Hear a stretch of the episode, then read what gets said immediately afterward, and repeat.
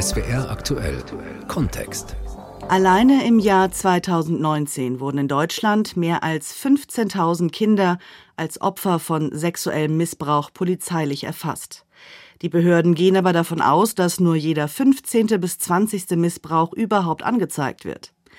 Sexueller Missbrauch von Kindern macht fassungslos. Das Leid der Opfer dauert ein Leben lang. Dennoch frage ich heute nach den Tätern und nach Menschen, die mit einer pädophilen Neigung leben, ohne jemals straffällig zu werden. Ich bin Julia Eigendorf und das ist der SWR aktuell Kontext Tabu und Verbrechen, warum nicht jeder Pädophile ein Straftäter ist. Mehr als zwei Drittel aller Straftäter, die sich an Kindern vergangen haben, sind nicht pädophil. Und Pädophilie, das ist erstmal einfach nur eine sexuelle Präferenz, sagt Frau Christine Delker.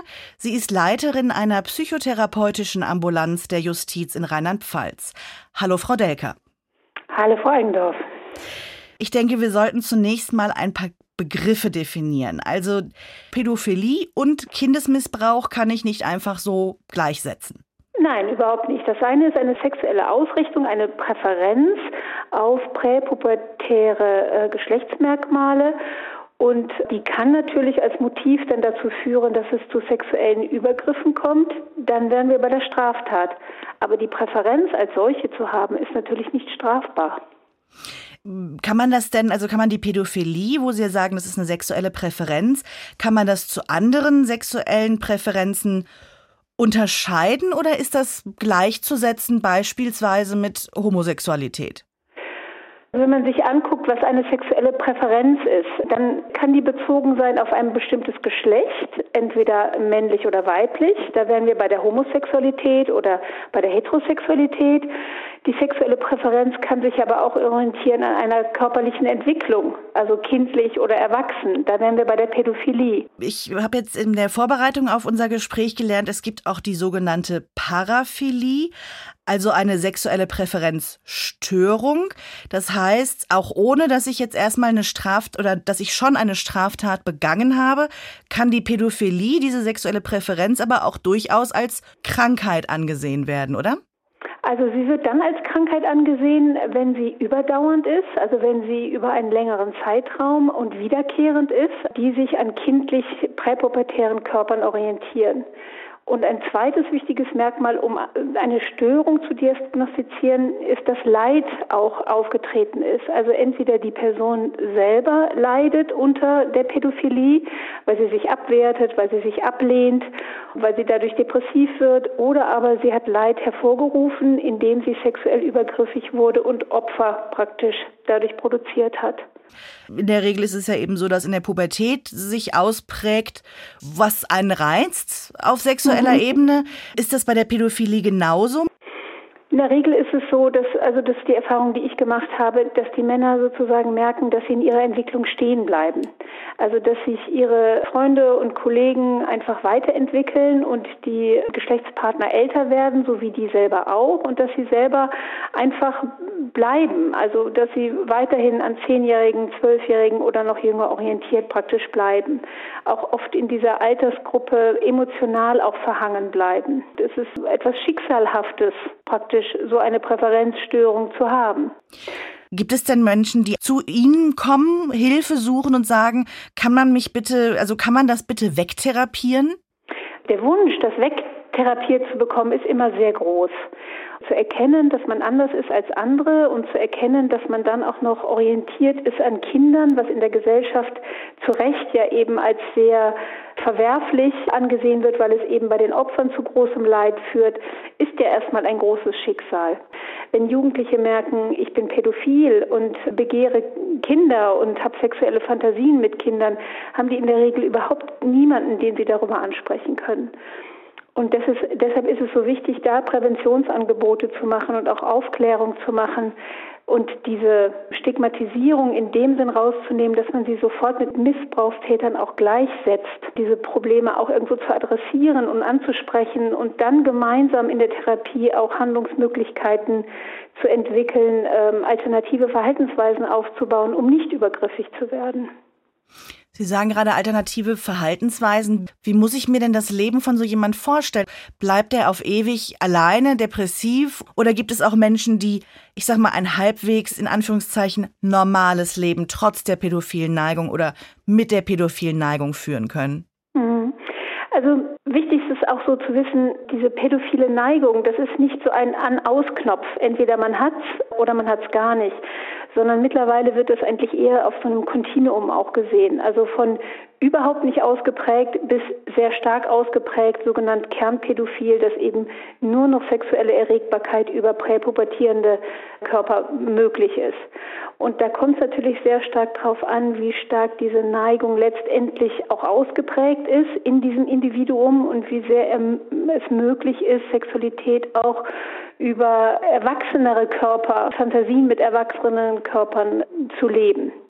Es gibt ja inzwischen, was Sie schon sagten, ähm, Präventionsangebote, auch äh, viele Chatmöglichkeiten, wo sich auch pädophile Menschen austauschen können. Und äh, ganz oft habe ich da Lebensgeschichten gelesen von Männern, die das immer eben abgetan haben, als das ist eine kurzfristige Verwirrung und mhm. sind dann auch tatsächlich heterosexuelle Beziehungen, homosexuelle Beziehungen mit gleichaltrigen Menschen eingegangen, haben teilweise über Jahre diese Beziehungen, teilweise sogar mit eigenen Kindern aufrecht gehalten, bis sie dann sich irgendwann dann doch eingestehen mussten, das ist nicht nur eine Phase, das bleibt oder das kommt eben immer wieder. Ist das dann festigt so ein Umfeld jemanden dann oder ist dann eigentlich die Gefahr noch größer, Straftäter zu werden, wenn man eigene Kinder in die Welt setzt? Das kann man nicht pauschalisieren. Also wichtig ist schon mal, dass man sich selbst eingestanden hat, dass man diese pädophilen Interessen hat und dass man sich selbst auch eingestanden hat, dass man die nicht wieder los wird. Also dass es auf jeden Fall ein Risikofaktor ist, den man im Blick behalten muss. Wenn man dann in einem Umfeld lebt, wo die pädophile Neigung vielleicht sogar auch offen thematisiert werden kann, wenn die dann in dem Moment die Möglichkeit haben, mit jemandem darüber zu sprechen und zu sagen, boah, momentan geht's wieder los, ich träume wieder vermehrt von Kindern und das aufgefangen wird und das auch im Blick bleiben darf, dann ist das Risiko natürlich viel geringer, als wenn man das selber vor sich verleugnet und das immer wieder in den Hintergrund rückt und auch nicht darüber sprechen kann und dann letztendlich das so eine Macht im Hintergrund hat und äh, sich praktisch seinen Weg bahnt, um ausgelebt zu werden. Angenommen, ein, ein pädophiler Mann oder ein Mann, der auch pädophil ist oder auch pädophile Interessen hat, heiratet, bekommt Kinder, was wir auch immer wieder erleben, dann ist es natürlich wichtig, auch zu besprechen in der Partnerschaft, welche Handlung mache ich vielleicht nicht. Ich wickel das Kind nicht oder ich bade es nicht. Wo muss ich besonders aufpassen, damit es nicht auch vielleicht zu Impulsdurchbrüchen kommt. Und wenn dieser Mann dann erlebt, dass er tatsächlich vielleicht durch seinen Sohn oder durch seine Tochter sexuell erregbar ist, wenn das dann angesprochen werden kann, dann kann ja auch aktiv dagegen angegangen werden oder gemeinsam überlegt werden, okay, worauf müssen wir jetzt noch mehr aufpassen? Was gibt es denn für, ich glaube, ich hatte den Begriff chemische Kastration gelesen. Ja. Also es gibt schon Möglichkeiten, wie man eben diesen Sexualtrieb regulieren kann. Also ähm, als erstes Mittel der Wahl wird eigentlich immer geguckt, ob zum Beispiel ein Antidepressivum reichen kann. Na, ein Antidepressivum, was dazu führt, dass die Impulse reguliert werden, Impulsdurchbrüche nicht so schnell stattfinden was die Stimmung vielleicht auch einfach wieder auf andere Aspekte des Lebens lenken kann. Und der letzte Weg ist letztendlich immer eine antiandrogene Behandlung, was Sie eben gesagt haben, äh, chemische Kastration, was aber dann wirklich auch heißt, dass gar keine Sexualität mehr gelebt werden kann und von daher einfach auch mit einem großen Verlust einhergeht. Ja, das war das, was ich auch in, in so vielen Berichten von pädophilen Männern immer wieder gelesen habe. Würde ich meine Sexualität so ausleben, wie ich es in meiner Fantasie täte, würde ich ein Straftäter werden. Also es ist eine wahnsinnig, ja doch, schwere Last, die man da trägt. Absolut. Von daher beinhaltet die Therapie auch Trauerarbeit, Abschied, Verlust, auf einen ganz wichtigen Bereich des Lebens letztendlich verzichten zu müssen. Gerade in den Medien wird immer von Kinderpornografie gesprochen. In der Fachliteratur wird davon gesprochen, was es tatsächlich wirklich ist, nämlich Missbrauchsabbildungen. Das genau. heißt, wenn ich als pädophiler Mensch sage, ja gut, das ist, es ist ja eh im Internet, ob ich sich das jetzt einer mehr oder weniger anguckt, ist ja eigentlich nicht so schlimm. Das ist natürlich ein Trugschluss. Schon allein dieser Begriff der Kinderpornografie suggeriert ja so ein Stück Normalität, die es nicht ist, weil Pornografie ja schon im Alltag und im Leben hier angekommen ist. Von daher geht es wirklich darum zu sagen, dass es sich um äh, gefilmten sexuellen Missbrauch handelt. Und natürlich ist das überhaupt gar keine Alternative. Das Problem mit diesen Bildern ist auch, dass das natürlich so eine Normalität auch vorgaukelt. Ne? Also je häufiger ich solche Bilder konsumiere, desto eher habe ich den Eindruck, naja, wenn das so viele machen, kann es ja nicht so schlimm sein. Und auch das ist einfach dann nochmal so ein Herabsetzen der Schwelle letztendlich. Wir haben jetzt die ganze Zeit von Männern gesprochen. Es gibt auch so gut wie gar keine Daten in der Fachliteratur, habe ich jetzt irgendwie mehrfach gelesen, von pädophilen Frauen. Tatsächlich habe ich jetzt in einem pädophilen Chat Kontakt gehabt zu einer pädophilen Frau, mhm. die also sich von vorpubertären äh, Jungs sexuell erregt fühlt, in einer heterosexuellen Beziehung mit einem gleichaltrigen Mann lebt und sich sehr mit ihm eigene Kinder wünscht. Das ist als nicht pädophiler Mensch sehr schwer nachzuvollziehen. Verstehen hm. Sie das? Das kann ich verstehen. Also das ist ja eh etwas, was man sehr schlecht nachvollziehen kann, wenn man diese Neigung nicht hat. Es gibt eigentlich kein Wissen zu Frauen. Das sind alles so Einzelfallberichte, so wie Sie das jetzt auch schildern. Es gibt so Schätzungen, dass die Prävalenz von Pädophilie unter erwachsenen Männern ungefähr zwischen, also es gibt Schätzungen zwischen 0,5 bis 5 Prozent liegt das kommt immer darauf an, welche Gruppe man betrachtet, ob man die hebephilen Männer damit reinpackt oder nicht. Also Hebephilie nochmal zur Erklärung, das ist dann, sind dann frühpubertäre Körpermerkmale. Genau. Frühpubertär in der Pub also eigentlich so der Übergang vom kindlichen zum erwachsenen Körper. Wenn man sich das Strafgesetzbuch anschaut, wird natürlich da eben auch unterschieden, wie alt Opfer von sexueller Gewalt sind.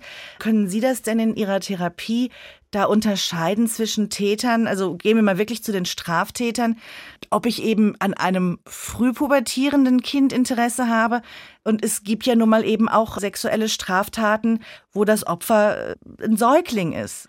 Je jünger das Kind, desto weniger nachvollziehbar ist das und desto weniger Verständnis kann man letztendlich dafür aufbringen. Und man muss davon ausgehen, dass je jünger das Opfer war, desto stärker ist der Hinweis darauf, dass wirklich eine Pädophilie auch vorliegt.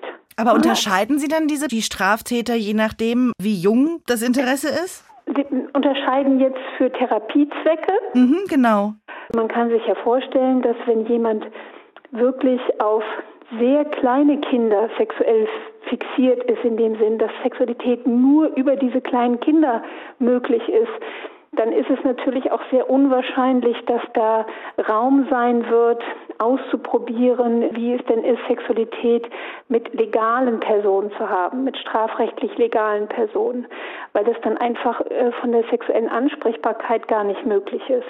Wenn jemand hebefiel ist, also an frühpubertären Kindern orientiert ist oder Geschlechtsmerkmalen praktisch orientiert ist, dann ist es eher noch möglich zu gucken, gut, gibt es denn Frauen, die ähnlich aussehen, aber erwachsen sind? Okay. Wir hatten es gerade schon angesprochen mit den Straftätern, wer überhaupt hinter den sexuellen Übergriffen auf Kindern steckt.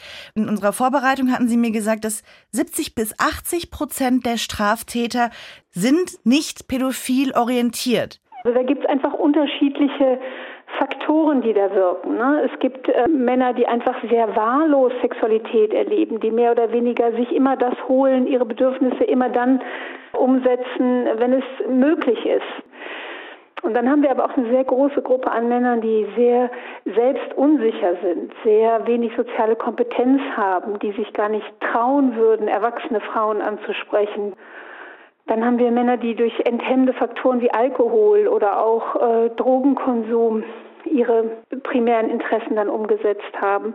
Also es ist ganz vielfältig und oft ist von allem so ein bisschen was dabei ist die Frage, wie beurteilen Sie das bei sich in, in der Therapie?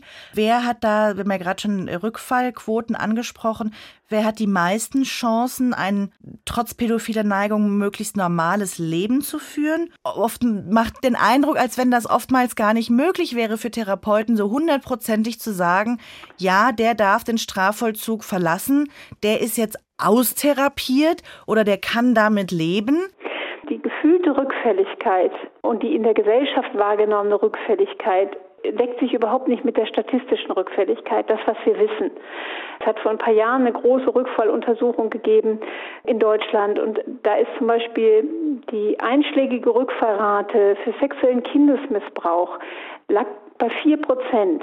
Das heißt ja, dass also 96 Prozent nicht rückfällig werden.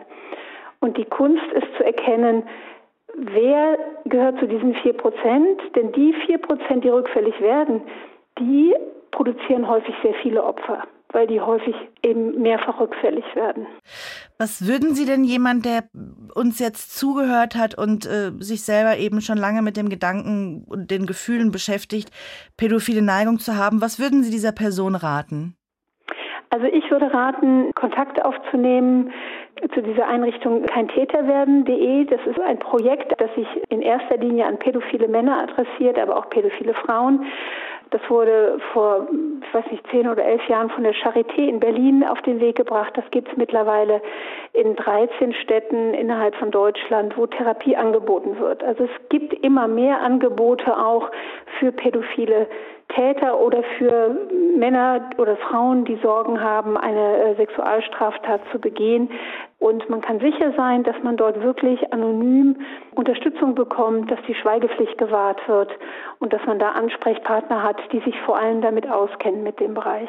Frau Delker, vielen Dank für das Gespräch. Sehr gerne.